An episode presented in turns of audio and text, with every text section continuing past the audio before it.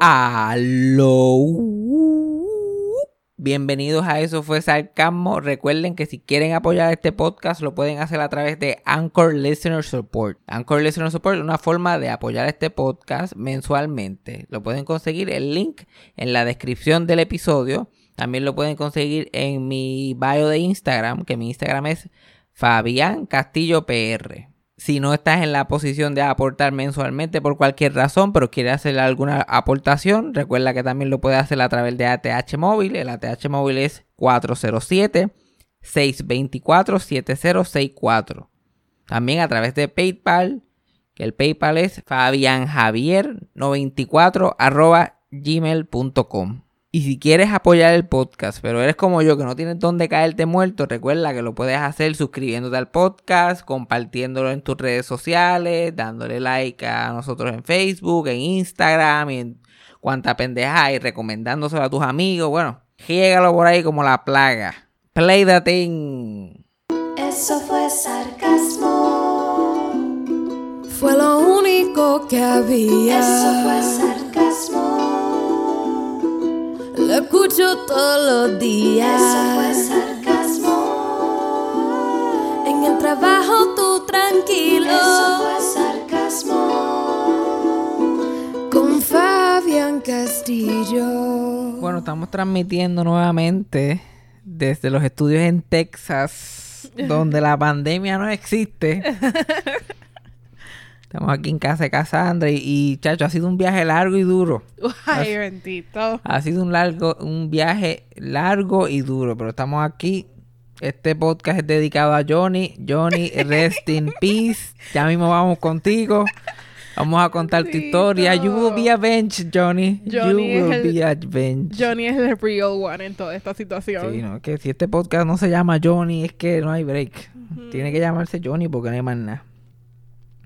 Pero antes de, antes de empezar con el material, para ponerle un nombre a esto, este, tengo que hablar del McDonald's aquí que está al lado de, de casa de Cassandra. like. yo he visitado aquí ya hasta la tercera vez que yo estoy aquí. Mira que le hemos dado break. Le hemos dado break a esa gente. Pero pues cuando tú... Porque Cassandra vive en un sitio céntrico, pero es céntrico campo. Es como que... Es como que el centro de las Marías. Como que todo alrededor del monte, pero hay como que dos o tres cositas alrededor. Ajá. Muchacho, dice McDonald's, pero yo no recuerdo una sola orden correcta. No recuerdo una. Ahora mismo no nos dieron salsa barbecue. Nos dieron una. Exacto. Nosotros que pedimos nuggets ahí para 10 personas, un potecito de salsa. y cuando acabo de comer eso, porque yo estoy aquí a punto de vomitar, porque yo me, de lo que Cassandra se bañaba, yo me mandé esa comida para empezar a grabar. Entonces ni la primera ni la última. No escuchen, no, no importa de qué micrófono escuchen el burp, son míos todos. Por si acaso. Ahora mismo, mientras este, pues, no trajeron sorbeto y el barbecue, un potecito de barbecue ahí, que por lo menos yo no sé, yo no sé en bajar, yo no sé esta gente Yo usan sí. dos y tres. Ay, no, no, no, no, no. Yo lo mojo, yo, yo le mojo la punta nada más Y y sigo la puntita caminando. nomás. La puntita nada más, eso es lo único que hace falta. Y yo no sé cómo alguien la puede cagar haciendo un Big Mac. Oh, no. ¿Qué pasó? Yo no sé cómo alguien la puede cagar haciendo un Big Mac. Tú pensarías que eso es hasta yo, que soy un animal, que soy un bruto, puedo hacer un Big Mac. Este tipo parece que era su primer día, estaba nervioso. Parece que ven a Casante y se ponen a mirarla a ella y se pierden. O sea, que un Big Mac es... eh, y esto es por encimita, sin irnos muy técnico. Ajá. Esto es pan, carne, pan, carne, pan, ¿verdad? Ajá. Y cositas entre medio. Y la salsa. obvio. Y la salsa y, la, y el repollito ese que le echan y toda esa pendeja. Pero el mío era como que carne, pan, carne, carne, pan, pan. Tenía hasta ritmo el orden que lo hicieron. Parecía como cuando SpongeBob se le olvida hacer el, el Krabby Patty. Pickle bun. Y por poco tiene una bota, una bota. Pickle bun, I can't do it. A mí eso fue lo que me tocó. Tres carnes, que yo no sabía ni que eran tres. Y era carne primero, Ajá. Pan, después dos carnes juntas y después dos panes juntos, dos panes en blanco. dos panes ahí en blanco. Entonces, una persona normal, pues, saca el pan y lo. Yo no, yo me lo comí como era, porque ya, ya yo pagué. Ya yo, yo pagué por ese servicio. Como lo pusieron, así se va. Yo lo, yo lo tomé como una ensaladita, como con, con un Big Mac toast. Estaba como que toast. Exacto. un toast salad. Así como caiga. Lo que encontró primero. Ok, aquí hay un carne que me ok, ponle pan ahí. ¿Dónde está la otra carne? Ok, carne, no encuentro más nada, otra carne. Ah, mira la salsa aquí. Y la huelía de la salsa, que eso no pasa en Puerto Rico. En Puerto Rico lo embajan, que eso tú terminas con salsa en toda la cara, en las manos. Aquí la huelía nada más. La La esencia, la Sí, a mí solamente me huelía salsa, pero yo no la supe. Me huele, pero no me sabe. Ese es el, el lema del McDonald's aquí. Pero pues, ¿qué se puede esperar de estar aquí en the middle of nowhere? Aquí está Cassandra y, y, y Courage is a cowardly dog vive al lado. ¿Y Aquí ni más nada. Hey, Miguel, Miguelito Crack, yo creo que lo hace. El que está que haciendo los Big. Macs allí. Bendito. El- Bueno. Mi orden estaba muy bien. Solo la salsa. Gracias por preguntar. Sí, no me imagino, pero, pero por lo menos la, la orden tuya no es muy, no es muy, es como que no es tan, no es tan fácil cagarla. ¿Qué fue lo que tú pediste? Dos cheeseburgers. Eh, dos Plain. Dos cheeseburgers plain. Que eso probablemente ya vienen así. Ya vienen hechos. Los meten al microondas y los tiran. Yo no, yo le dije, no, yo, yo, le, yo lo- los puse a construir un edificio de dos pisos y, y se cagan rápido. ¿Será que aquí la gente no pide Big Mac? A lo mejor. Yo normalmente pido un McChicken, pero aquí el McChicken no lo hacen en combo ni nada, hacen unos chiquitos ahí de a peso. Ajá, sí. McDonald's aquí son una mierda y no tienen las papas Welch. Aquí, eh, allá en Puerto Rico no, no dan sorbeto por ley, aquí simplemente no los dan. Exacto, porque se me olvida. Ay. Ay, Dios. Pues, pero yo he decidido regresar aquí a, a Texas porque nada está pasando y me estoy volviendo loco. ¿Y para qué? ¿Para qué voy yo a quedarme allá cuando me puedo ir para aquí? Y entonces yo cogí eso de viajar de relajo. Yo, ay, vuelo para todos lados, no importa. Yo en pandemia he volado más que en mi vida. Literal. Yo tengo los, esos freaking flyer miles, deben de estar encendidos. Pero yo no, parece que la estaba pasando muy cabrón. La estaba disfrutando demasiado. Estaba cogiendo eso de volar como que muy así, ah, se joda todo. Porque ya estaba al punto que yo ni me enteraba si el avión volaba. o te quita- Yo, Ah. yo me levantaba cuando el avión ya estaba en el piso. Que he pasado un clase de susto. Ese cabrón, porque para colmo, para colmo, aquí hace un cabrón frío ahora. Yo para mí, para mí que Texas era como que verano, yo para mí Texas era Florida, no caía nieve, no había nada de eso de invierno.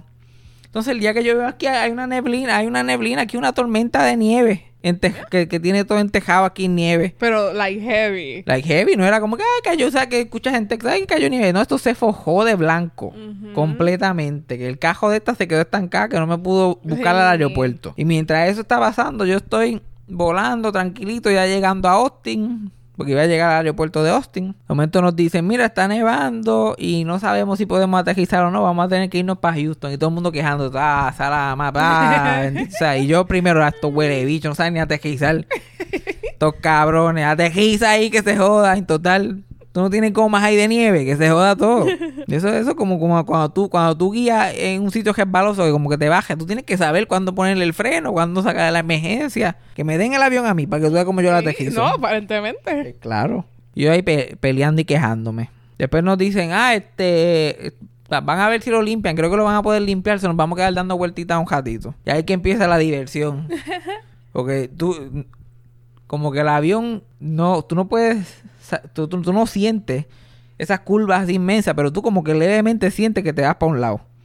Solamente un poquito. Es como si te estuviera dando un dejame. Tú como que tu cerebro nada más como que tu, tu balance mental como que se va para un lado y tú like, "Ah", y estás ahí un ratito dando vueltas y yo like, pues paso este mal rato de estar dando vueltas aquí, pero aterrizamos en lo que esa gente limpia en la nieve. Y esa gente yo no sé cómo limp- limpian la nieve, como nunca ha caído esa nevada, ellos están ahí ni qué hacer. inventándosela, buscando, mientras Cassandra buscaba en YouTube cómo, cómo sacar la nieve del cajo de ella, así estaban en el aeropuerto. Googleando, llamando a otra gente, mira, ¿cómo es que ustedes hacen esto? Por fin nos dicen, mira, puede- pueden aterrizar. Ah, mira, limpiaron la nieve, vamos a aterrizar. Va bajando. Yo me pongo a mirar por la ventana, a ver, pa- a ver por dónde vamos y no veo nada.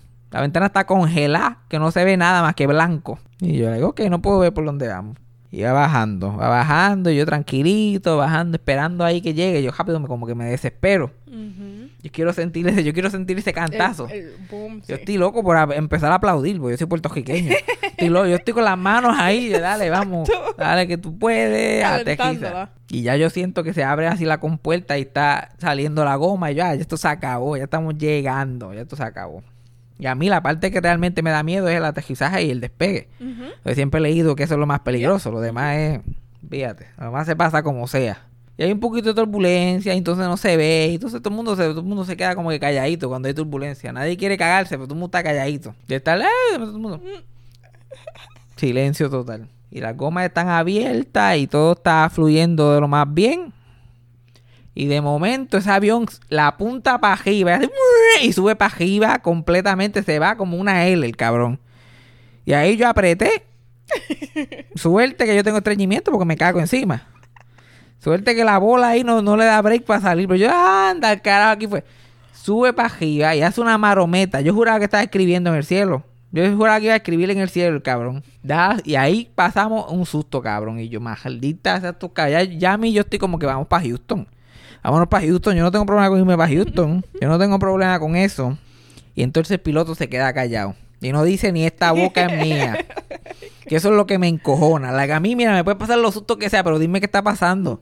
Y yo- el piloto no dice ni por ahí te pudra, ni esta boca es mía, ni dale que estar nada. Entonces yo pongo a mirar las azafatas y las azafatas están cagadas. Ya las azafatas no dicen nada. No están ni recogiendo la basura, ya se, simplemente se sentaron y hay una, yo la veo que una está agajada. Que tú por más cara feliz que tengas, si tú la ves agajada, bien agajada, tú sabes que se jodió. Porque esta gente está acostumbrada a esto todo el tiempo. Y mientras más minutos pasan y ese hombre no habla, más cagado yo estoy. Y Porque ¿por qué puñeta va a bajar y después subir? Si ya estábamos ahí. ¿Ves ¿Cómo, ¿Cómo puede haber tanto riesgo en, en estrellarse cuando estamos ahí? Después como 15 minutos después, like, mira, pues esa gente no limpiaron la nieve como dijeron. Estaba mala la cosa, tuvimos que subir otra vez. Pero nada, le dijimos, le dimos nuestros comentarios, le dimos feedback. Le dimos un pequeñito feedback a lo que estaba pasando y la van a, van a limpiar. No se preocupe que tenemos 40 minutos de gasolina todavía. Y yo, ¿por qué carajo dijo eso? Exacto, ¿cuál era? How? ¿Cómo iban a saber? Y eso se, es pa- tú sabes que la cosa está mala cuando esas son las buenas noticias. Buenas noticias, nos, nos estamos quedando sin gasolina. Eh, Como que buena noticia, la luz no me aprendió todavía. Eso fue básicamente lo que dijo. No me aprendió la luz. Y yo, ay, Dios mío. Ahí estamos 20 minutos más. Ya la, ya la luz debe estar prendida de la gasolina. Y el avión dando vueltas. Y, y estamos dando vueltas más curviado todavía. Ahora sí que se siente que vamos como que de lado. Porque se quedó como que bajito. Ajá. Estamos dando vueltas ahí y ya a mí las vueltas no me, no me afectan. Yo solamente estoy pensando en el fucking aterrizaje. Yo, Dios mío, que baja esta mierda ya. Ya pasa el susto. Ya tengo el cuento para el podcast. Ya estamos. ya estamos ready. No hace falta más nada. ¿Ok? Pues rápido, negociando. Negociando. Yo, mira, no, yo sí me, yo, yo me porto bien. Yo no soy malo. Yo me porto bien. Después dicen, ok, este, nos dieron el clear. Vamos a bajar otra vez. Y yo, ay, Dios mío, yo, yo no estoy preparado psicológicamente para esto. Yo no estoy preparado psicológicamente. Yo como si esta mierda fracasa, este aterrizaje se jodió la pendejada. Esto y que... Si esto vuelve a, a fracasar, a mí me da un infarto. Entonces vamos bajando otra vez, ya yo no confío. Ya yo voy trinco, pero trinco, trinco. Como, como si apretara, el cantazo no me iba a dar a mí. Eh, yo estoy ready para... si el avión se estrella, yo poner las manos en la cara, algo. Algo para evitar. Y para colmo estamos al lado. Yo estoy en el asiento del frente casi. Yo estoy ahí detrás del, del, del piloto. Entonces me voy a joder. Rápido me acuerdo a mi abuela que decía, yo prefiero sentarme atrás porque los del frente se mueren primero con el piloto. Great. Y va bajando y va bajando, no veo nada por el cristal, no tengo ni la más mínima idea de dónde estamos. Y yo, ay Dios mío, señor. Y de momento yo siento la goma otra vez. Y yo, sí, ok, si sacaron la goma, es que esto vamos. Ya esto se acabó. Ya terminamos la tortura. Y yo, que dale, dale, pisa, pisa, pero no pisa, no pisa No la pisa. pendeja esa. Y yo, chacho, ahí sale el socojo moral. Esta mierda no pisa. Y ahí rápido, rápido saca el socojo moral. Yo, ¡acaba!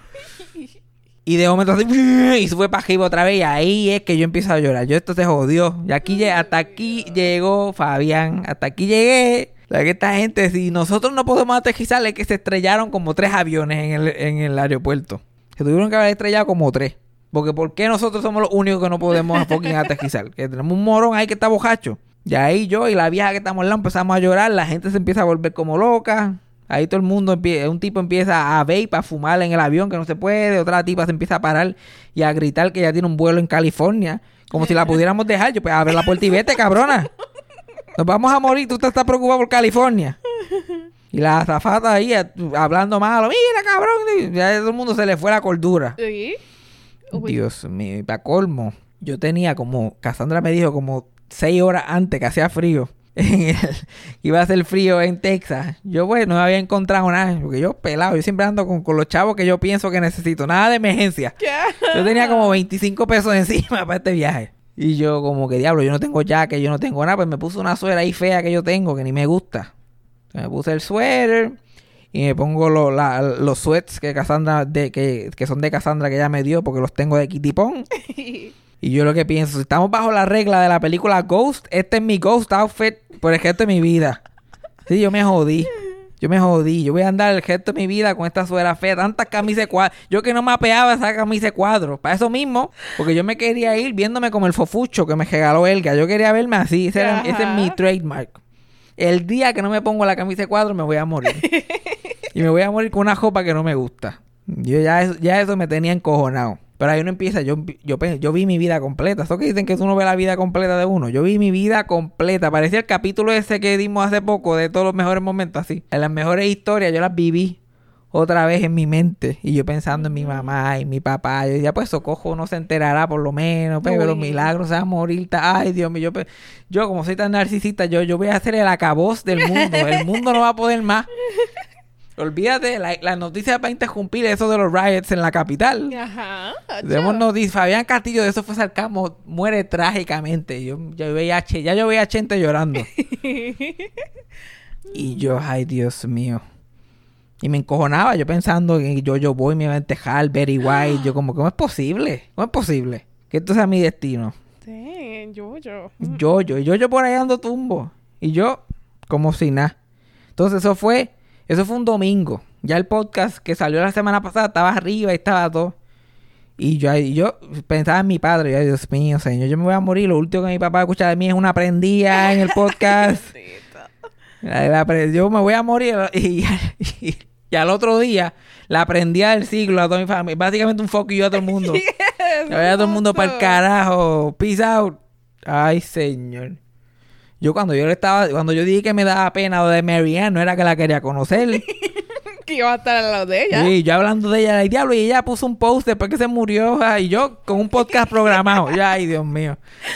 Qué ironía la vida. Qué ironía. Entonces, el- el- yo ahí en una crisis, el piloto dando vueltas, chileando. Como que era, con los 40 minutos. Entonces yo no, yo no sabía que este estaba, este, yo no sabía que este estaba, que no estaba en el aeropuerto. Yo le hacía a ellos, esta tipa tiene, y por alguna razón yo pensaba que Cassandra era una persona completamente diferente cuando me estaba a punto de morir. Yo le hacía a ella llorando por mí, haciendo un escándalo allí en el aeropuerto sin encontrarme. Y seguimos ahí dando vueltas, entonces yo no puedo. no, eh, eh, yo iba por Spirit, para colmo, que eso no tiene ni televisor, ni dónde poner el celular, ni wifi, ni musiquita de elevador. Entonces tú y tus pensamientos, 24-7. Pero por lo menos puedo decir que no me arrepentí de mucho. No me arrepentí de mucho, yo estaba, yo estaba ready. Yo lo que quería era, pues, yo quería despedirme de la gente, decirle, mira, pichén, de verdad. No es para tanto, no es para tanto. Pichén. Todo, todo cool, todo cool. Y todo cool, todo cool. Pero gracias a Dios que, que si hubiera muerto no me hubiera enterado. Porque es capaz que escribo un mensaje en Facebook, mire, le escribo todo y, y nadie le importa, nadie le da like. el mundo- Like. a nadie le importa tampoco, cabrón. Like, por lo menos yo iba a morir con la ilusión de que se iba a hacer el evento. Ajá. Yo lo dije, yo, yo- esto va a ser dos días. Esto va a ser dos días. Yo Chente va a poner un post mío. Like, esto va, esto, esto va a coger las redes. Entonces mi, mi, mi, mi leyenda solamente va a crecer. Yo no tengo que pasar trabajo, solamente voy a ser más famoso. Voy a ser el Marilyn Monroe puertorriqueño. Ajá, exacto. Mi cara va a estar por ahí, por el, como Bob Marley. La gente va a usar mi camisa sin saber quién soy. exacto. Esa era, esa era mi visión del futuro. Y, y el piloto, calladito, las zapatas calladitas y yo, nadie, nadie me estaba interrumpiendo para decir, mira, no, no es para tanto, tranquilízate. El mundo estaba como que, no. este es el mood. y dice, mira, vamos, este, y ya, entonces, ya de los 40 minutos han pasado ya como 35. Y yo pues se jodió esto, hasta que ellos nos dicen como que, mira, vamos a, vamos a seguirlo para Houston, vamos a echar gasolina. Y viramos para atrás. Y yo, ay Dios, viramos para atrás. Yo lo que quiero piso. Yo lo que quiero es piso. Piso es lo que yo quiero. Entonces, ese avión arranca de Austin. Estábamos en Austin, arranca para Houston. Ese vuelo yo creo que como 50 minutos, algo así. Llegamos como en 5. Entonces fue, like, Back to the Future. Montaron esas máquinas, nos fuimos, brincamos galaxia. parecía que estábamos montados en la cosa esa de Guardians of the Galaxy. Like, parecía que era este Chris Pratt guiando. Esta pendeja arrancó que la vieja y yo nos fuimos para atrás. ¡fu! Llegamos. Y así mito de rápido aterrizó. Y mientras iba aterrizando, yo como que aquí es. Aquí es, se jodió. De allá, eh, la tercera es la vencida. Si esto no... si esto no toca piso, esta vez, si esto vuelve a hacer un boom para arriba, yo voy a bajar la mascarilla esa y me voy a ahorcar con ella, porque ya me estoy como que desesperando. Yeah. Ay. De ahí, por favor, no quiero morir. Era como que, mira, que se caiga esto ya, que me quiero ir. Yo quiero ir a ese Great Beyond, que es la que está pasando. Ay, señor, y de momento esa cosa, su- por fin caen esas gomas en ese fucking aeropuerto. Que, by the way, el tiempo estaba malísimo allí también. Porque estaba yo, estaba cayendo un aguacero, cabrón. No estaba nevando, pero estaba lloviendo bien cabrón y el día estaba bien feo en, En Houston. en Houston. Entonces esa, esa, esa- esa goma toca esa tierra y hace ese brinquito y yo... Nadie ni aplaudió. Todo el mundo soltó ahí el meao que tenía. Un, "Uh, uy, alábalo, que vive. Y yo como que las cosas van a ser diferentes de ahora en adelante. Eso duró como tres días. Cosas van a ser diferentes de ahora en adelante. Yo no voy a... I'm not gonna take anything for granted. Chacho. Entonces nos dejaron ahí como, como dos o tres horas. Porque era como que vamos a echarle este, gasolina al avión y volvemos. Y yo loco por bajarme. Yo, mío, yo me quiero bajar, yo me quiero bajar. Pero a la misma vez pensaba, si me bajo aquí, ¿qué carajo voy a hacer yo? ¿Cómo voy a llegar Ajá. si me tengo que bajar ahí? Soy yo quedándome, yo me quedaba ahí en el avión, pero cagado. Como que, ay Dios mío, yo no quiero subir otra vez, señor. Pero yo los veía a ellos, los que trabajaban ahí. Yo decía, pues si estos cabrones se quedan, pues. Son unos babillú, I guess. Cuando aterrizo, que por fin prendo el, el- el teléfono y veo los mensajes, eso, me veo, veo selfies de esta en la nieve, pasándola cabrón. Y yo, ay, pues por lo menos, por lo menos alguien la estaba pasando bien. Por lo menos alguien la estaba pasando bien. Y ella preocupada, y mira, no te puedo buscar al aeropuerto. Ay, no, y yo, mira, olvídate, después que yo esté en el fucking piso, olvídate del gesto. Olvídate del gesto. O- después de estar ahí como una hora más, eh, nos dicen, ah, no, vayan, a, vayan al gate para que le den más información de lo que está pasando. Y allá nos dicen que cancelaron el vuelo. Todo el mundo para el carajo. Y Speedy es como que el, eh, el weather no es culpa de nosotros. Buena suerte, breguen con eso. Uy. Y nos quedamos ahí. Y yo allí en el medio de Houston, pelado como un chucho, como siempre. Dios. sin tener donde caerme muerto. Y en el medio de Houston y explotado de cansado. Pues ya he cogido dos aviones, me estuve toda la noche despierto empacando y haciendo cosas. Y yo es baratado, pero yo salí en cuatro patas de- del avión ese. Yo quería estar lo más cerca al piso posible. Ese cliché de que la gente besa al piso. ahí- si no fuera que Houston está tan asqueroso. Yo lo hubiera- le hubiera dado lengua a ese piso. hubiera dado lengua. Soy yo allí, stranded, stranded, Estra- No, literal, estabas estrando. en el medio de la nada, porque esta no, no puede ni salir para Austin, mucho menos puede salir para Houston. Y yo estoy ahí, con esa suela tan fea. A ver qué pasa con mi vida. Y yo, jodido. Y ahí me quedo sentado, yo como que pues, otra, yo otro cuento más, ot- otra noche en la calle, que yo, yo he dormido como tres o cuatro noches en la calle por alguna extraña razón. Yo pues, otra noche que tengo que dormir aquí en el medio de la nada. Y yo me senté en un gate ahí que estaba vacío, enganché los pies y yo vamos a ver qué pasa. Y yo pensando, Dios mío, tendría que esperar que la nieve se dejita. Y la nieve estaba, todavía no había parado de nevar en, en algunos sitios. Eso era como que puede ser que mañana, puede ser que pasado. like, ay, Dios mío, yo estaba like, volviéndome loco. Ujú. So, yo me pongo a ver Uber. Yo dame, yo como, como si fuera millonario. Sí. Yo dame a ver Uber, ¿cómo está? Y Uber estaba el viaje de tres horas de casa de, de, aeropuerto a casa de Cassandra, desde Houston. Que es lejísimo. Like, Houston aquí es lejísimo. ¿Ya? Y yo lo miro así, era 200 y pico de pesos, 210, 220, y yo sin un chavo encima. Ajá. Mucho yo, coño, pero esos 200 pesos se pueden conseguir. Yo puedo conseguir esos 200 pesos. Entonces estoy buscando por ahí a ver qué puedo hacer y pa, pa, pa. Hablo con mi papá. No le conté a mi mamá nada, le llamé a mi papá. Por alguna razón, porque capaz que mi mamá no tenía... Yo quería hablarle a alguien que tuviera una reacción al respecto. Ajá. que, for- que formara el escándalo conmigo. Entonces yo le dije a mi Exacto. papá y mi papá, y ni le dije nada, solamente le dije que estaba estancado en Houston y él estaba eh, un escandalizado. Imagínate si le había contado que por poco muero. Esa- Uy. Y yo, mira, envíame 200 pesos porque estoy en la quilla. Y mi papá envió 200 pesos, pero ya cuando él me había enviado los 200 pesos, el, el Uber estaba carísimo, 300, 400, seguía subiendo, 500, 700 pesos. Yo le dije, agenda para el carajo. Porque ya era más tarde en la noche, yo atajicé como a las 6. En lo que me organicé y, sabí- y busqué qué podía hacer. Porque también busqué a ver si podía coger un vuelo a un aero- aeropuerto más cerca aquí y qué sé yo. Ajá. Pues lo- en ese vaivén empecé a hacer tarde y ya nadie, nadie está guiando para allá. Y los Uber están carísimos porque hay poquitos. Y yo pues me jodí. Voy a tener que estancarme aquí mínimo hasta mañana. Y mañana temprano pues a. Y estoy allí mojoneando. Y espero y espero y espero. Y como a, las a las dos y pico de la noche, este me aparece a doscientos y pico. Ma- Otra vez. Yo, Otra este vez. es el momento. Yo, y yo y lo pido. y salgo cogiendo para afuera. Yo, ¿ahora qué? Me voy. Llega un, un, un chofer de esos de Uber. ¿Para dónde tú vas? Ah, yo voy para tal sitio. Y ellos, like, no, no, no, bájate el cajo. Yo no voy para allá. Yo no voy para allá. Porque Uber solamente te dice si el, el- el- te dice, like, viaje largo cuando tú lo pides. Pero es si es más largo de 45 minutos. No tres horas y media. Ajá. Que yo como ah, 45 minutos pues. Y de momento, like, no, no, es en tal sitio. Ah, no, no, no, bájate, No, no, bájate, no, bájate, bájate. Y así estuve con dos o tres porque le empecé a escribirles de antes para que no me siguieran votando. Ajá. Y yo, like, mira, qué sé yo, qué más, y bli, bli, bli. La gente que no, que no, que no. Y ya se habían hecho como las una y pico. Y de momento aparece Johnny. Me sale Johnny, el, el Uber driver. Y yo estaba tan explotado, yo mira, y ahí es que yo empiezo con el cuento. Ahí empiezo con, con las estrategias milagrísticas.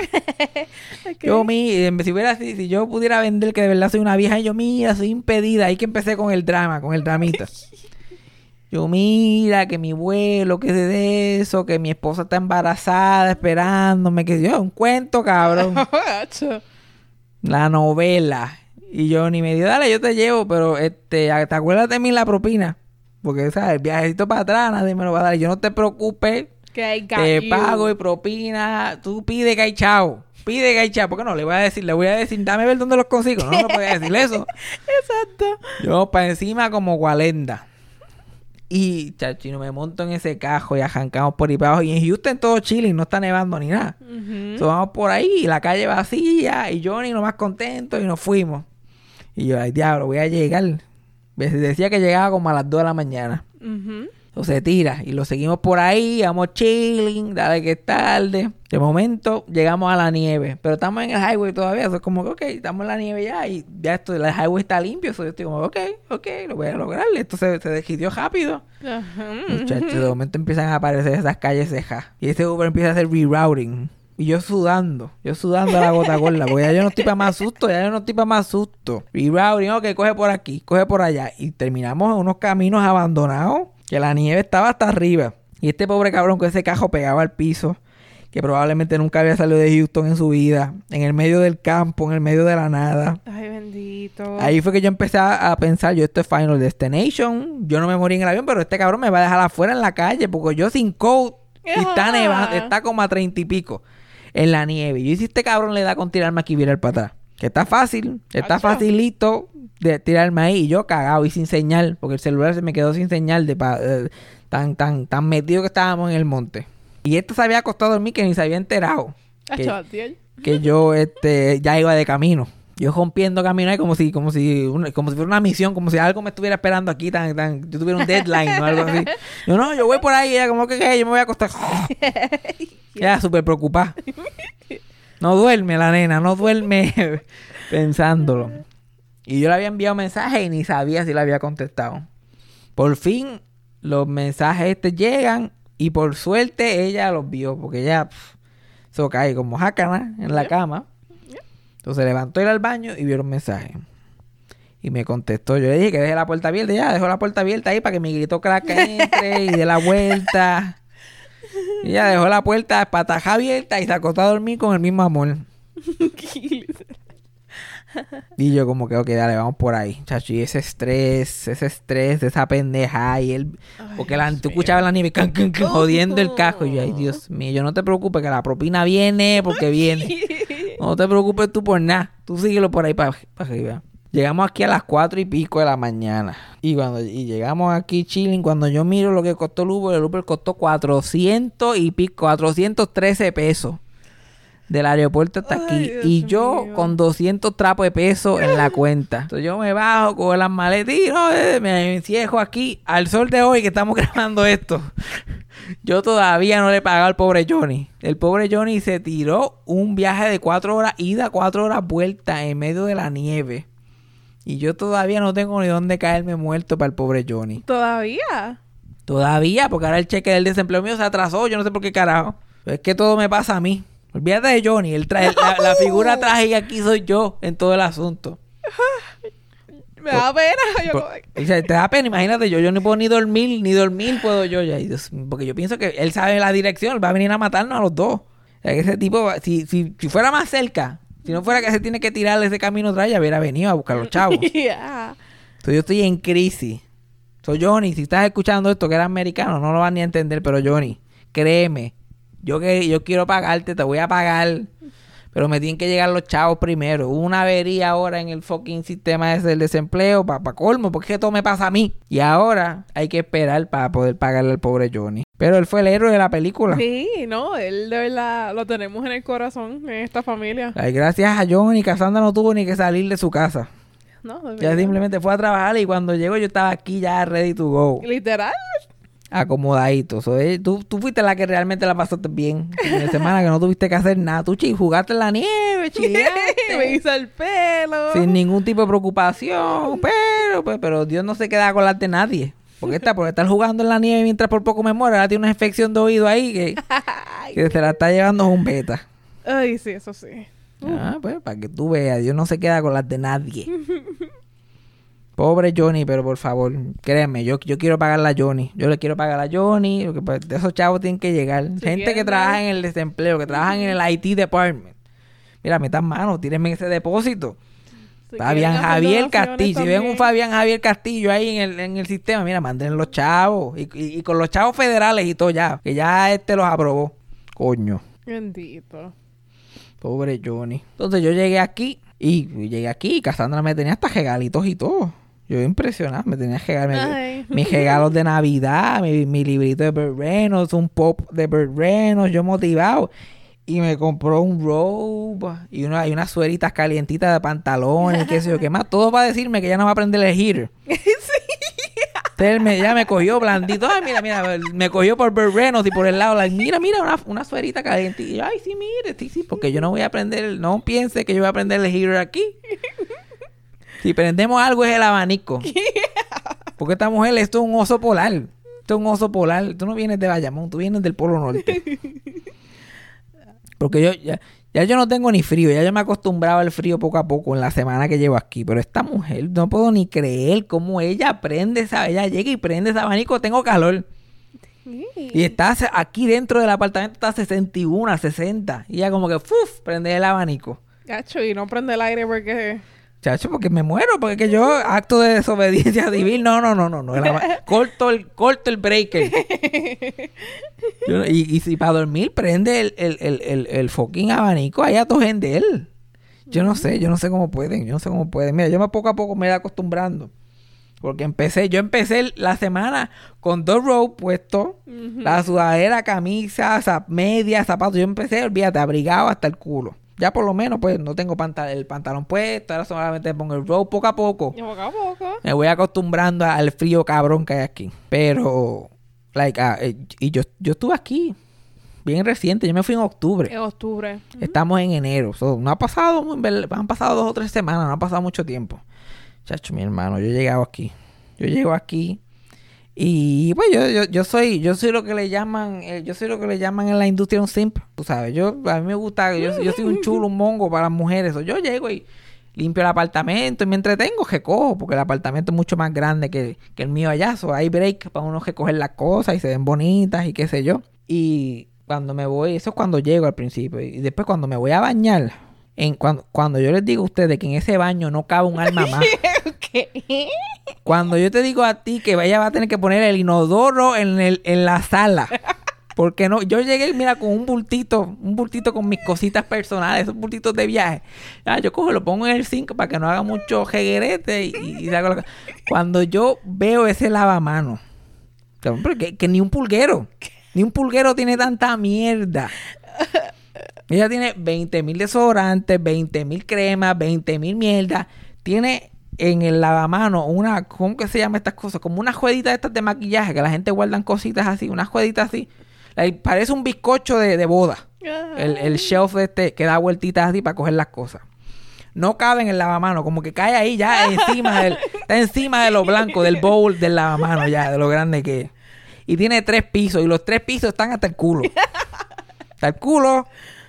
Yo no sé de dónde ella saca tanta mierda. Y tú, tú conoces a, a Cassandra así de lejos como yo cuando la conocí en la universidad. Pues y tú ves una mujer, eh, tú ves una mujer hermosa, siempre huele bien, tú sabes, siempre la ves bien arregladita y pendeja, pero tú no sabes lo que cuesta, cabrón.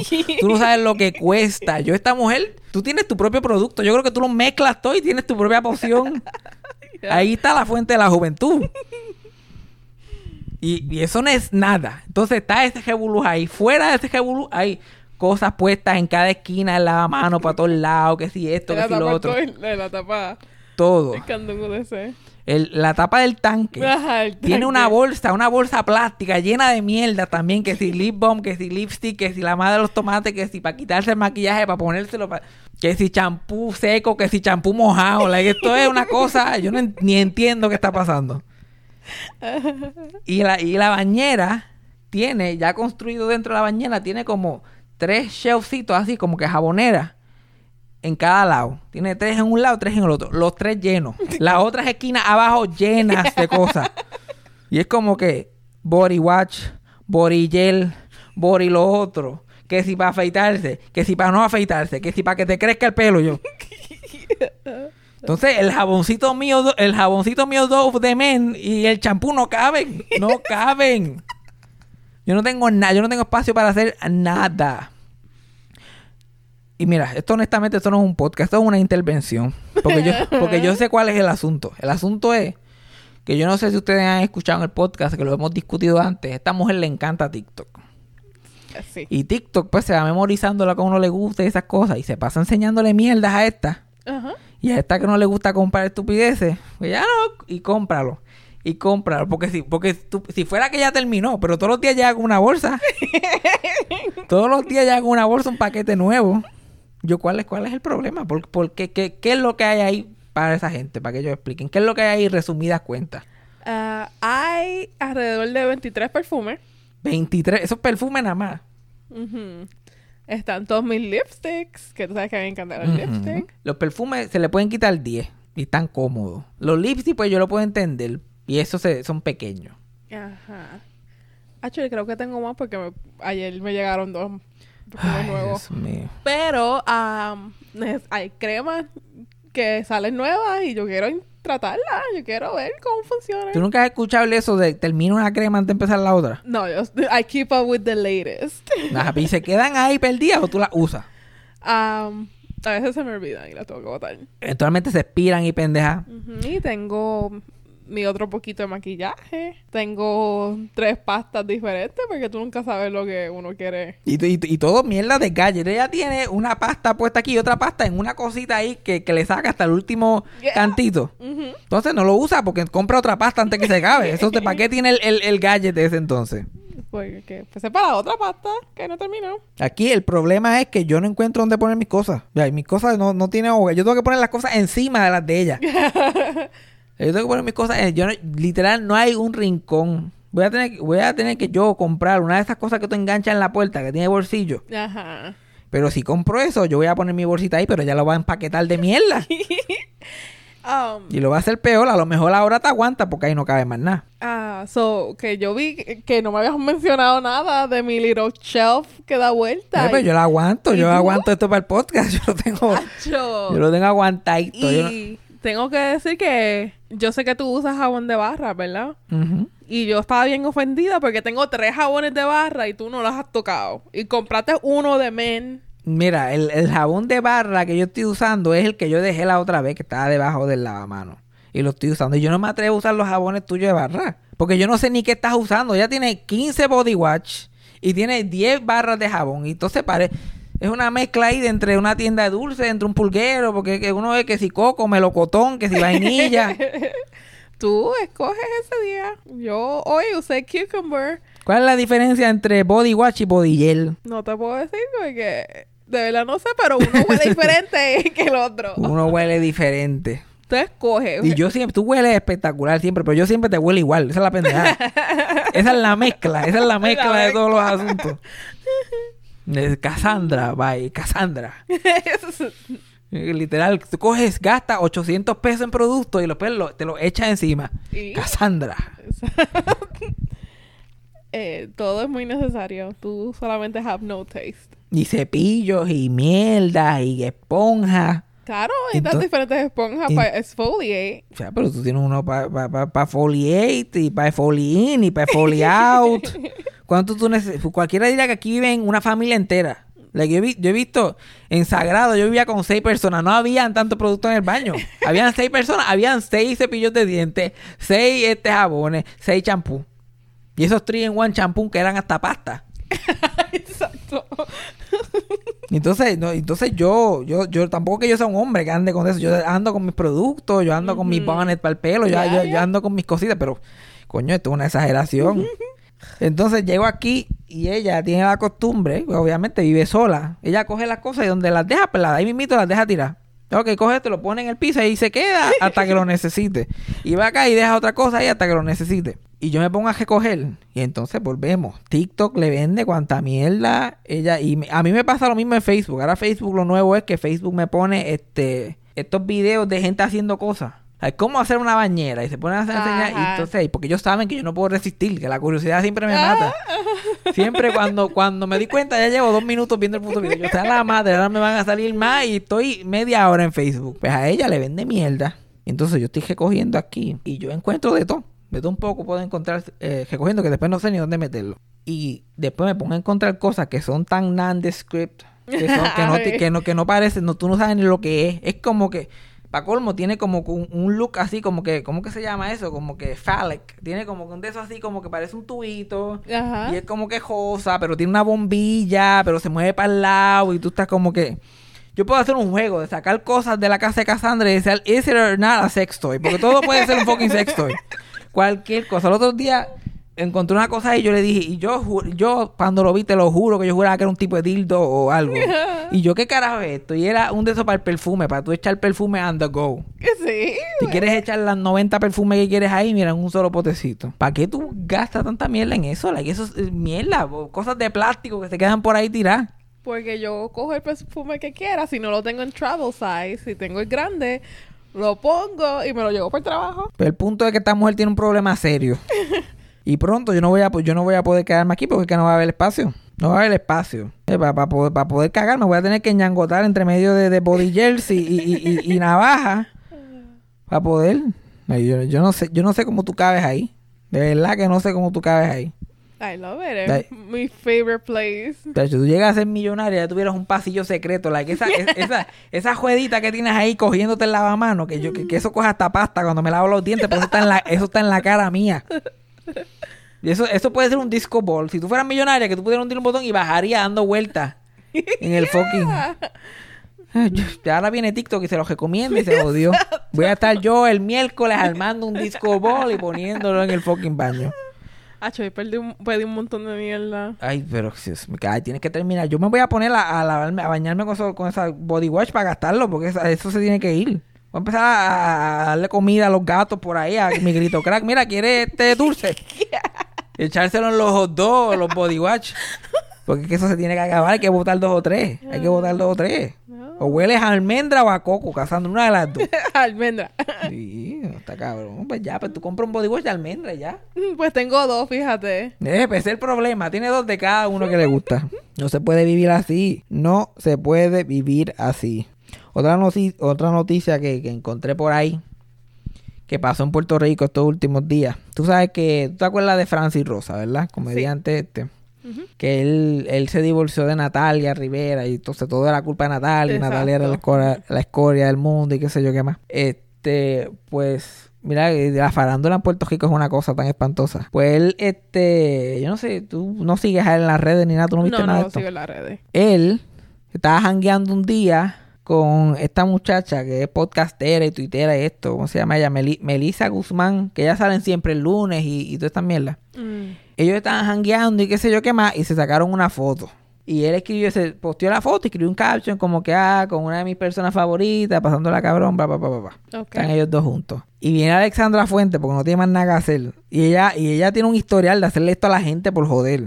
Ella no tiene más nada. Y ella como que, ah, nunca había visto a Francis tan enchulado, que viva el amor, Oh que, que están muy felices juntos y qué sé yo qué más. Y de momento, como no hay nada que hablar en Puerto Rico, eso se convirtió en noticia. Ajá. Salió en todo, en to- a Molusco hizo un podcast sobre eso, salió en todos los periódicos, la gente comentando. Pero la gente en Puerto Rico es tan cabrona que entonces, porque Francis posteó esa foto, de momento cogieron y ofendieron a la muchacha esa. Porque el pecado de ella es no ser Natalia Rivera. Ajá.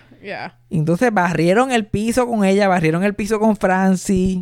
Una cosa espantosa. Y entonces, si, si fueran gente linda, si fueran gente que se dedican a hacer modelos de Instagram, Ajá. Sí.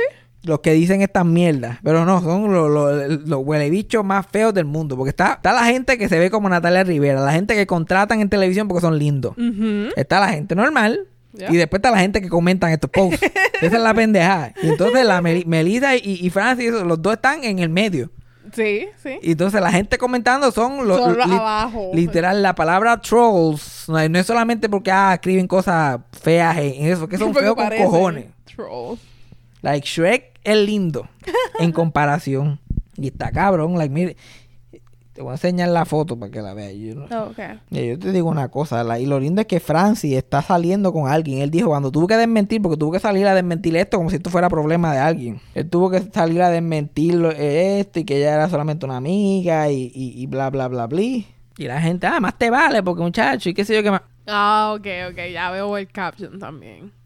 Que no dice nada sugestivo. Nada, nada. Es un, un- o sea, es un hombre y una mujer pegado. Eso para Puerto Rico es una confesión de amor. Ujú. Entonces, Francis, cuando estaba desmintiendo todo esto, dijo que él estaba hablando con una muchacha que todavía no había nada oficial, pero que estaba saliendo con alguien, que estaba hablando con esta persona.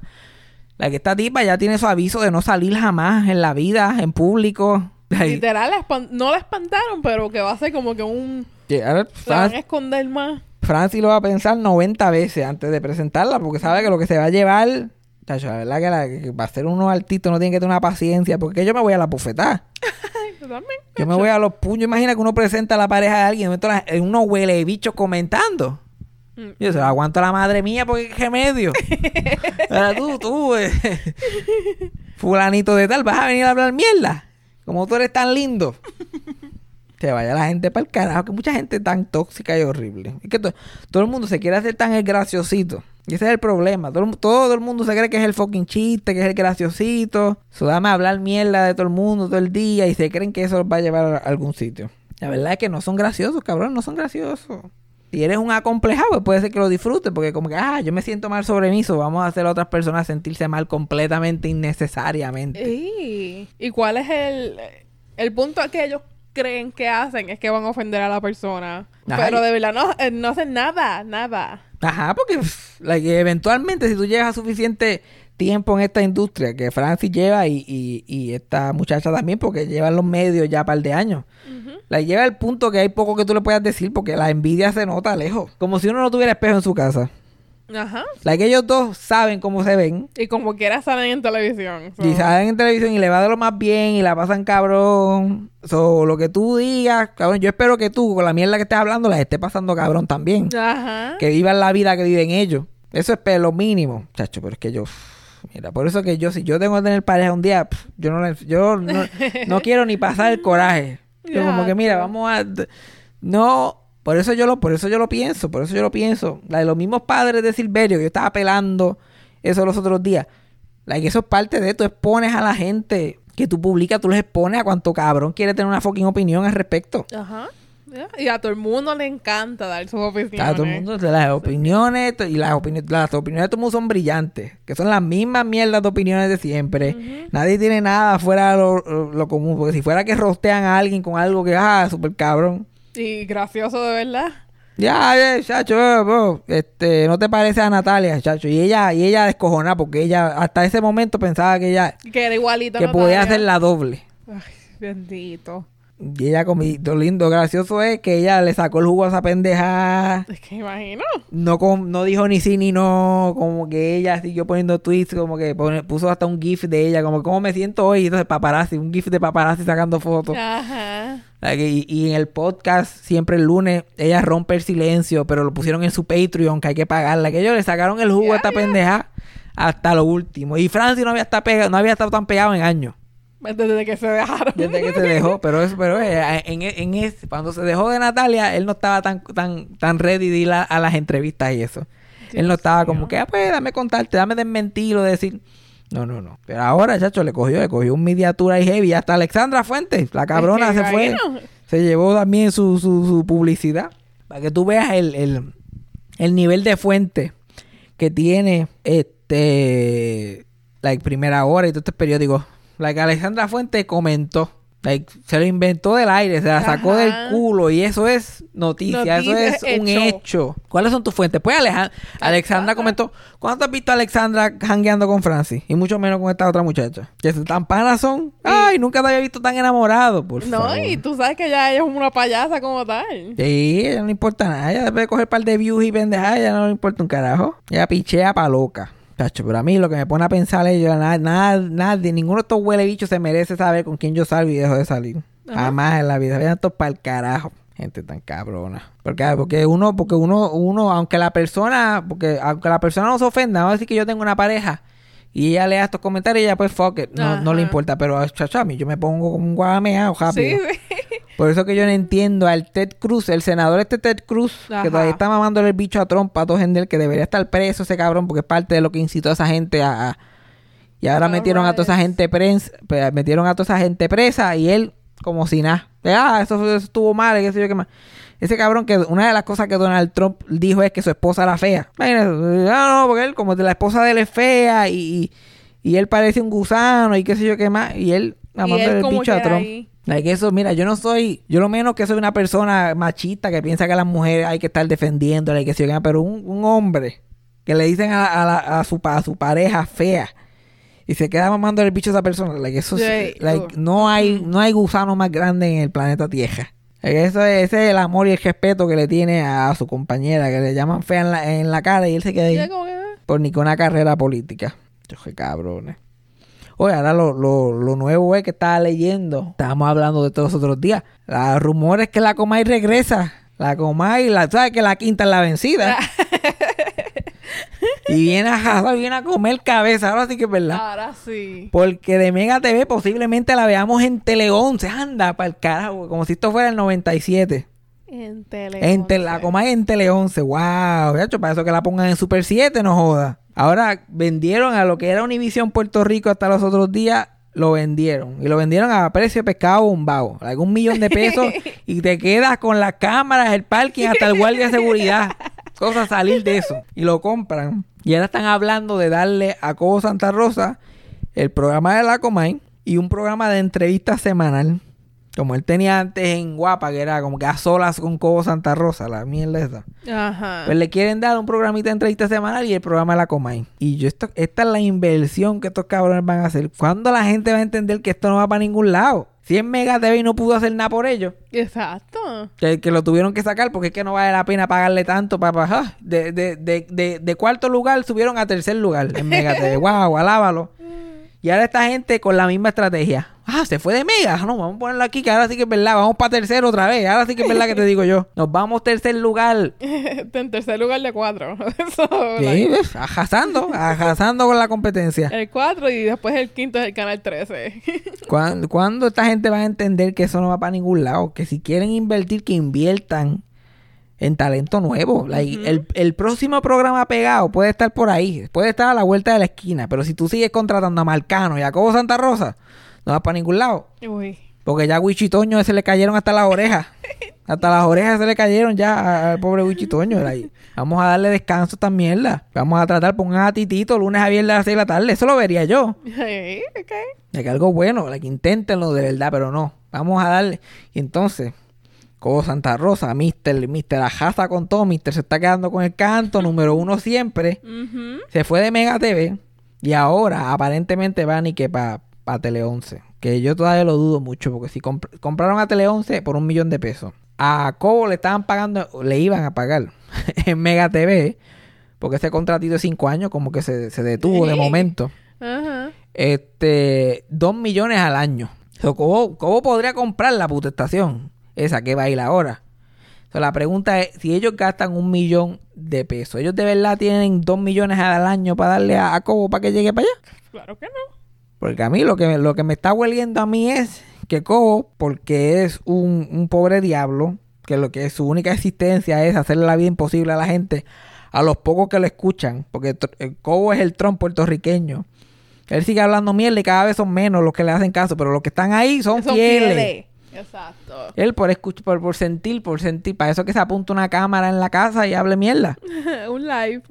El cabrón va a tener que coger un bajón de, de, de sueldo, pero hije puta, para volver a la televisión. Si tú compras el canal a un millón de pesos, ¿cuál es tu budget para un programa de todos los días? Like, ¿Cómo va a terminar para, para poder decir que estuvo en la televisión y que nadie lo sacó? Va, va a terminar pagándola a ellos por salir. va a terminar pagándole la hora. Pero vamos a ver qué pasa. Yo lo, yo lo dudo mucho, pero con, la, con lo desesperado que está ese cabrón ya a estas alturas, como que no me sorprendería nada. Pero así mito, como digo, no me sorprendería nada. Digo que no va para ningún lado. Que se rindan ya. Like, like, yo, yo me corto el bicho. Si, si, ahora, si era el problema era Mega TV y ahora que está en Tele 11. va a ser un uh, a olvídate, es el 2005 otra vez y está Héctor Travieso. No, Héctor Travieso suelta el andador. ¿Cómo duele? Ay, ¿cómo carajo? Pero allá, allá ellos, la televisión, la televisión en Puerto Rico y lo que es relevante y popular en Puerto Rico cada vez están más lejos. Sí, sí. Hay nadie, nadie. La gente, la gente de 55 años para abajo ni se entera qué es lo que hay en la televisión puertorriqueña ya. Ya es una cosa absurda. Like, por- ¿Quiénes son los artistas más pegados? Molusco, Chente, que sí, que sí, eh, que esa gente de siempre el lunes. Eso so- y no tienen nada que ver con la televisión. Nada, nada que ver. Kiko, que es uno de los stand-up comedians más exitosos, es por su trabajo solo en teatro, por lo que él ha hecho afuera, en la calle, en los teatros, en las tarimas. Porque tú ves aquí con televisión, tú ni piensas que da gracia. Tú, ¿quién, quién es este? ¿Quién es este? Y que no tiene la misma libertad para. Nada, porque no los dejan él. hacer nada. Cansado yo estoy de escuchar cómo esa gente siguen queriendo meterle a los 80. No, que, que esto no funciona, tienes que meterle esto. Y yo, ay, Dios mío, señor, pues dale, vístanse de mujer otra vez. Sigan con la pendeja. Exacto. Sigan con la misma mierda. Y van a desaparecer. Ya no le queda nada. La televisión puertorriqueña no le queda nada. Re- hasta Raymond y sus amigos solo queda es pena ya. Uy. pena. Que Nemonclova llega con la misma ropa que tiene en su casa. ya ni lo intenta. Nemonclova llega con el mismo mahón, con la misma camisa y así hace todos los personajes. El único que tiene su mascarilla puesta, el único responsable que todavía anda con su mascarilla. Los demás con el face shield como si eso fuera. Como- ajá. El sketch más pegado que tienen es Men in the City, que es de ellos en una barra. Las barras en Puerto Rico están cerradas. ¿Cómo carajo tú estás haciendo un sketch de una barra con un face shield puesto? Sí, sí. ¿Eh, ¿Qué realidad tiene eso? Ellos ni lo intentan, ni lo intentan. Otro día estaba viendo un sketch y ellos estaban en una clase de ejercicio. Ajá. ¿Y yo qué clase de ejercicio hay ahora mismo? ¿Qué clase de ejercicio? Entonces ellos, los demás actores por lo menos lo intentan con sus copitas de ejercicio. Que no, queremos con la copa que llegó. con las llaves del cajo por fuera. Intentándolo porque él lo intenta con la, porque él es un buen actor y él trata de meter, pero pff, no vale ni la pena. No vale ni la pena ya. Chacho, me da una pena. Yo me acuerdo cuando yo quería salir en televisión. yo todavía me acuerdo de diablo, ¿y qué quiero salir yo. Oh, pero es que no, chacho, no vale la pena. No vale la pena. No, tú te imaginas. Yo Tú- estoy, yo estoy en el punto que a mí me ofrecen televisión y te digo, like, no, gracias. Yo prefiero, yo, me- yo pre- mejor espero que el parking llame. y me digan ahí qué puedo hacer ahí. Que te porque- digan para ser como otro Florencio o algo así. Ay, Cristal, con usted aquí está el mapato, Fabián. Y yo, cuac, cuac, cuac. Y yo, like, "Woo". Bueno, si me ofrecen por lo menos mil pesos por programa, son otros 20 pesos. Pero para los 150 trape pesos que ofrecen, Mm, ¿quién se mm. presta para eso? Pero, ah, ah, dos mil, mil, dos mil pesos semanales. I mean, okay. Yo le Ah, meto, pero- yo hago hasta Florencio, me pongo la peluquita esa. y me pongo a bailar allí que se joda todo. Pero eso ni eso, porque ni paga. Por lo menos antes pagaba. Hay que ese elenco del condominio hubo un tiempo que se le pagaba bien heavy. Pero, chacho, Univi- eh, like, en- entre Mega TV y lo que es ahora Tele 11, que era Univision hasta los otros días, like, es una competencia de quién está más apagado. Yeah. Like, Univision se, se, se, se descojonó. Yo me acuerdo cuando Univision era like, el palo. Que mis abuelos vean Univision, like non-stop, y la gente. día. Ajá, y eso era el gordo y la flaca, que si la madre de los tomates, que si casos de familia, like, todo eso desapareció. Ya no se sabe nada de esa mierda. Que si pequeño gigante, que si sábado gigante, que si, que si. Mira quién baila, que bailando yo, like, 20 mil mierdas. Sí, sí, sí. Y todo eso de momento se descojonó completamente. La gente se cansó de verle la cara a los mexicanos, que cuando dijeron fo, fue fo. Literal, se fueron Eh, todas a la misma vez. Sí, eso fue sin aviso. De momento, don Francisco Botao, la de la 4, se fue para el carajo. Después de años que eso era mexicano, mexicano, mexicano. Y yo me acuerdo cuando esa era la queja de los artistas locales. No, no, porque no podemos hacer nada, porque es que estos mexicanos. La gente no quiere mexicano. ¿Cuál es la excusa ahora? Que los artistas más pegados son Bad Bunny y que si Mike Towers y que si la madre otro más. Esos son los artistas más pegados. ¿Y qué Me pasó? diste un trigger de repente. Casa, Cassandra estudió con Mike Towers. Ese chisme viene por ahí algún día en un episodio. Like, ¿Tú lo conoces desde chamaquito? Ah, él creo que llegó como en 10, 9, 10. Ese, chi- ese chisme de Mike Towers viene por ahí. Stay tuned. Que todo el, que- el canal de Chenty Drach ya mismo haciendo, contando chismes de, de, de- Son jeguet. ¿Todavía se cuentan como jeguetoneros? Yo no estoy seguro. Trape, un trapero, qué sé yo. Pues, pues, ya mismo hablamos de esos trapos. Y vamos para encima. Pero entonces ahora los puertorriqueños están más pegados que nunca. Pero sin embargo, la comedia en televisión. Entonces, Chente haciendo podcasts que se ven, que se, que se ven en México, que se ven en Colombia, que se. Algún comediante puertorriqueño que está pegado en Sudamérica, pero la televisión, ah, si te he visto no me acuerdo, no sé quién eres, no te conozco. Y por eso es que se van a joder. Pero para terminar este podcast, hay que hablar de una, porque estos viejos se están muriendo uno detrás del otro. Ya no hay break para nadie. Y se murió esta semana este Siegfried, de Siegfried and Roy. ¿Te acuerdas? ¿Tú nunca has escuchado de Siegfried and Roy? No. Ellos son este magos que trabajaban en Las Vegas. Ellos eran bien famosos porque ellos tenían los tigres blancos, eso, y los leones blancos, y los dos eran así Walter Mercado types. Ah, ok. y andaban en capas y la, y, la, y la mierda y qué sé yo qué más. Sé el, el stereotype, you know. Ajá, que siempre hay imitaciones de ellos en, en, en televisión y en muñequitos. Pues, pues este, Roy murió el año pasado de COVID-19, de los otros días, en mayo, de COVID-19, y ahora Siegfried se le fue detrás esta semana a los 81 años. Y Roy tenía 75. Y esta gente, la esta gente tuvieron un, un momento que eran icónicos. Like, lle- llegaron a hacer el show en Las Vegas más pegado por más de 10 años. Ellos estaban comiéndose los nenes cruz. Y era raro porque imagínate, dos hombres que eran claramente gays. que antes de, re- antes de realmente pegar habían sido este pareja por muchos años. Ellos estuvieron como 50 años trabajando, pero no, no se vinieron a ser famosos hasta el 1990, que empezaron a pegar. Les dieron un contrati- contratito en Las Vegas. Ellos salieron, ellos son alemanes. Salieron de Alemania, se conocieron por allá hace 50, 60 años atrás. Y empezaron a hacer magia, eran magos. Y trabajaron por décadas y décadas. Por ahí, tú sabes, un chocito aquí, un chocito allá. En Estados Unidos, hacían giras mundiales, hacían giras pequeñas en Estados Unidos. Pegaban en los cruceros, se iban, que eran esos chocitos mierda que hacen por ahí en cualquier esquina. Eh, vivieron un tiempo en Puerto Rico, muy- años antes de que pegaran. Oh. O sea, y tuvieron una casa en Puerto Rico y esa fue su base por, por un montón de tiempo, porque mientras trataban de hacerse legal, ciudadanos americanos legales, pues ellos como que se metían en Puerto Rico, Se por si acaso la cosa se ponía mala, pues estaban en territorio americano todavía, como que... Ajá. Y vivieron aquí muchos años. Eventualmente, al- alguien los descubre, un productor de estos bien grandes los descubre y los firma por un contrato en un, un show de estos caros, en un hotel en Las Vegas. Y ahí es que ellos empiezan a añadir, además de la magia, esa, empiezan a añadir los tigres y los leones blancos y los tigres blancos y empiezan a hacer estos espectáculos. Y estuvieron 13 años like, súper pegados. Ahí fue que se convirtieron en like, icónicos, que todo el mundo empezó a hacer imitaciones de ellos y a hablar de ellos. Ajá. Pero todo se fue al carajo un día, en el 2003. Ellos empezaron en el 90, en el 2003. Roy está bien confiado ahí bregando con los tigres y hace algo que no estaba como que en, en la rutina. Ujú. Y le pone el micrófono a uno de los tigres así en la boca. Y mira, dile, say hello to the folks. Y le pone el, el micrófono así en la boca al tigre. Y el tigre coge y le da un hachacazo a ese brazo. Uy. Y él empieza a botar sangre like así, like, a chispetazos en medio del show. Ajá, con todos esos Y nenes él, allí. y con nenes y viejos y gente apostada, y yo le anda para el carajo. Y, y él viene y coge como un de esos de periódico así y le da al, al como de, no, no, eso no se hace, al, al tigre, cuando le cogió el brazo. Y viene el tigre eso y lo coge por el cuello. Y empieza a arrastrarlo para atrás backstage y lo que se ve es el deso de sangre. Y ahí él se tira para atrás y queda inconsciente. Y por ahí Siegfried se le va detrás y todos los Ah. otros de eso y empiezan a darle al, al tigre. El tigre de ninguna manera revolcándolo de lado a lado como si fuera un gato. Como cuando un pejo agarra a un gato. Ajá. Y ahí se jodió Roy. Tuvieron que tirarle los los los- los extinguishers esos de, de, de fuego. Le tuvieron que tirar con eso encima para que el tigre lo soltara. Y estuvo como dos años recuperándose porque cuando le dio la, se- la segundo hachascazo, ahí mismo le dio un dejame.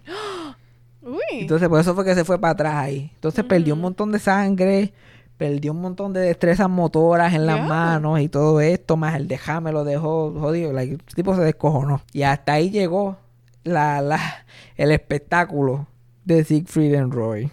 Y ellos estaban produciendo, para ese tiempo ellos estaban tan pegados que ellos estaban en camino a tener una serie de televisión. Ajá. Uf, y se jodió. Y sí, la serie de televisión se jodió, pero ellos no se rindieron. Ellos siguieron dándole de esa NBC, como que no, no, él se está recuperando y, y tratando de hacer publicidad, como lo que está haciendo Ricky Rosselló ahora, Ujú. tratando de lavarse la cara con, con- con una publicidad. Y, y los entrevistaron, no, qué pepe.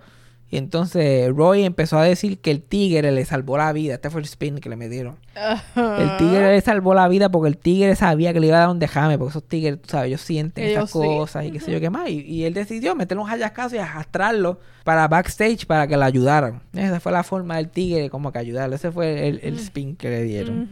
La gente que trabajaba ahí lo que decía es que los tenían enmayados todo el día esos, esos tigres y los trataban como mierda. Eh, pero no, él, él, él sabía que le iba a dar derrame. Y más esos tigres no tenían casi ni destrezas motoras porque resulta ser que los tigres blancos no existen. Los tigres blancos, like, el- los tigres blancos, aparece uno de vez en cuando, como alguien así que es jabao, como que Albi- apare- a- albino. aparece un albino y ellos empezaron a, a- a- juntar este Todos tigres albinos. albinos con albinos sin importar que fueran familia o hermanos o primos y qué sé yo qué más y, y quemaron esa línea tanto que existen ahora los tigres blancos pero la mayoría de ellos no no no like, salen desfigurados literalmente No, y las personas que son albinas tienen muchos problemas de salud y todo eso. Entonces, eh, imagínate albinos con, eh, albinos con albinos, esa, esa genética, ese pool Exacto. genético llegó al punto de que nacían nueve tigres este blancos y ellos botaban nueve al zafacón. Ay, Eh, empezamos Dios. otra vez porque nos salieron todos tuertos o, o whatever salían. Esa era la práctica que ellos tenían. Y entonces, que poco hizo el, el- el tigre ese, que no, ni lo mató. Pero la, la serie iba a ser, mira qué brillante idea, una serie animada para NBC, que era como un family sitcom, tipo Los Simpsons o Family Guy, con el papá, la esposa y todo eso. Pero eran los tigres del show. John Goodman hacía del papá tigre que trabajaba en el show de. Siegfried and Roy. Y después llegaba a su casa que estaba su esposa tigre y su hijo tigre. Y Carl Reiner hacía de su, de su suegro que no lo quería. Y bla, bla, bla, bla. Esa es la brillante idea que esta gente tenía. Yeah. Y lo atrasaron por dos años porque NBC no se quería meter en ese revolú. Cuando finalmente lo dieron fue uno de los desastres en la televisión más grandes. Es que imagino. Había, producieron como tres, se salieron tres. Y dijeron, no, fuck it. Ahora los pueden conseguir en YouTube, están por ahí. que es una cosa espantosa tener que ver esa mierda. Entonces yo sé, ese, ese show nunca regresó después de ese ataque, pero ellos hacían, aparecían en sitios ocasionalmente y hacían truquitos bobos así. Los tigres como que fueron Ajá. echándolos a un lado. Pero para el crédito de, de Roy, por lo menos, like, dicen que cuando él estaba, lo estaban llevando al hospital que el tigre lo había atacado, no me acuerdo el nombre del tigre, pero él lo mencionó con nombre, como que mira, no me le hagan nada a, a fulanito, que él es un tigre bueno, like, bla, bla, bla. Entonces el tigre nunca, nunca, o sea, que a veces los ponen a dormir, Sí, eh, sí, por sí. menos que eso los ponen a dormir. El tigre murió en el 2014, like 11 años después de- del ataque, y ellos siguieron cuidándolo hasta que se murió. Y ellos siguieron este, cuidando a esos tigres, diciendo que ellos eran unos este, preservationalists, cuando ellos realmente habían Eh, creado ese crical de... Exacto, los explotaban y todo. Ujú. Y entonces Roy, que nunca volvió a ser realmente quien era después de ese ataque, murió el año pasado, de que le, tra- tras que todavía estaba descojonado, le dio COVID ¿Sí? Y ahí la enlió. Y ahora, este, ahora en enero, a principios de enero, este Siegfried anunció que tenía cáncer, este, cáncer en el páncreas. Y ni dos o tres días después se murió de cáncer. Sí, ese cáncer te come. Es el más rápido que te come. Ya, se fue a las millas. A lo mejor lo tenía acallado un mes o dos. Sí, como... ¿Cómo se llama el de Jeopardy? Pero Ah, como, duro- a- él- como, como Alex Trebek. Él peleó más, pero como quiera. Alex Trebek le metió. Like, Alex, pero Alex Trebek, la, la, lo gran- la gran cosa de él es que él tenía 78 cuando le dio. Y él lo luchó hasta el último momento y que se llegaba. Pero él básicamente dijo, mira, después que yo le meta 80, yo estoy bien. Y sí, es mucho, porque eso te comen tres meses. Ajá. Y él este, se murió a los 80, like, dos meses después de cumplir los 80 y después de 37 años haciendo ese show. so, no se puede. Estaba como que yo creo, estoy satisfecho. It's time. By the way, ahora que lo menciona, para hacer un quick update en lo de Alex Trebek, que hablamos de él cuando, cuando se murió. Este, su último, él hizo, él hizo sus últimos shows como 6 o 7 días antes de morirse. El que ahora, ahora que están saliendo esos últimos shows, los productores estaban diciendo que él estaba bajo un dolor que yo no sé cómo tú te estás muriendo y sabes que te vas a morir y tú sigues trabajando. Ajá, exacto, esa es la cosa. O sea, yo me estoy muriendo, el bicho es el podcast. Si a mí me duele, lo menos que voy a estar haciendo yo es hablando mierdas aquí. Pero él le encantaba tanto esa pendeja que hizo, la, la última semana que hizo fue la semana que se supone que saliera en Navidad. Y cuando él murió, lo iban a tirar, pero como a veces por programación local de las diferentes estaciones, Como que este le hacen lo que le llaman un preempt y no sabe, no sabe, el episodio no lo ve todo el mundo. Pues decidieron seguirlo en repeticiones. Ay, se me voy a morir. seguirlo en repeticiones y ahora esta, esta última semana de enero los transmitieron los episodios de Navidad, que son los últimos episodios de, de Alex. Hicieron un tributo y pendeja y ahora este empezó- empezaron a con guest host. Ahora están poniendo guest host ahí a ver quién se queda con ese show. Que yo lo encuentro difícil encontrar a otra persona que tenga como que esa postura para ese show, porque ese show es bien específico en cómo es la conducta del host y todo esto. Like, no hay poca gente que sea como Alex Trebek, que sea así como un robot, pero que te caiga bien. Exacto, que sea likeable como quiera. Eh, y alguien que tenía potencial es alguien que se llama este Ken Jennings, que él es uno de los campeones más grandes de Jeopardy. Ajá, ok. Que se convirtió famoso por eso mismo, porque ganó yo no sé cuántos shows corridos y se ganó casi dos millones de pesos. Y era alguien este, querido en la comunidad de gente que ve ese show. Y es el primero, el que está la primera semana que es hosting, es él. Pero ya se le metieron en el Twitter y le encontraron un montón de tweets bien al garete y lo están cancelando. So ese se jodió. Uno de los tweets era como que lamentando una tipa que estaba bien buena, estaba en silla de ruedas. Que aparentemente vio a alguien, una mujer atractiva, pero la vio en silla de ruedas y dijo, diablo, qué mierda. Como si él tuviera algo ahí. Como si él fuera a comer ahí como quiera. Ok, ya, por esas cosas sí. For that reason, I'm out. Ya, ya, que, Cancélalo. que, que sí, porque de momento, like, eh, es que está, está el garete, el hecho que, que ahora esto, eso es el- lo nuevo normal, que a alguien le dan un trabajo y los reporteros se meten en sus tweets para buscar por dónde meterle en la cara. Ya. Pero cuando aparecen pendejas es así, es como que... "Ugh". Ajá, Like- porque hay cosas que es como que en serio.